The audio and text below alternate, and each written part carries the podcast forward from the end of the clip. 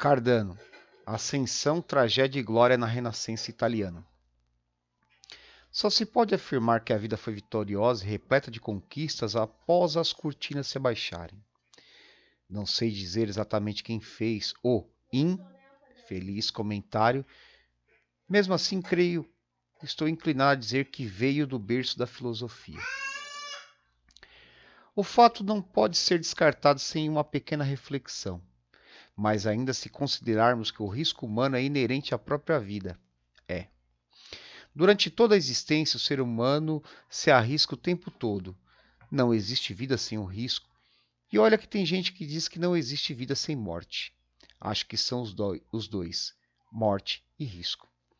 Poderia ser algo assim: morrisco. Brincadeiras à parte e filosofia no todo, recentemente li um romance que trata da Renascença. Na verdade, não sobre o período, embora tenha muito disso também. O livro trata da vida do italiano Cardano, médico, matemático, filósofo, astrólogo. Se arriscou até mesmo no meio jurídico, pois tentou defender seu filho. Não conseguiu. O cara só não fez chover, porque não sabia dança. Transitou por diversos reinos, curou pessoas, estudou doenças, nomeou-as, inclusive. Deixou o Cardan em sua homenagem, os, os veículos agradecem também. No meio médico é pouco divulgado. Herança da Santa Inquisição. Entre seus altos e baixos saiu de uma condição de pobreza, desafiando e se arriscando, inclusive seus interlocutores. Pagou o preço.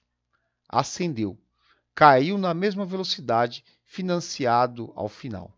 Perdeu e ganhou muito. Viu os filhos, apunhaladas e tolices.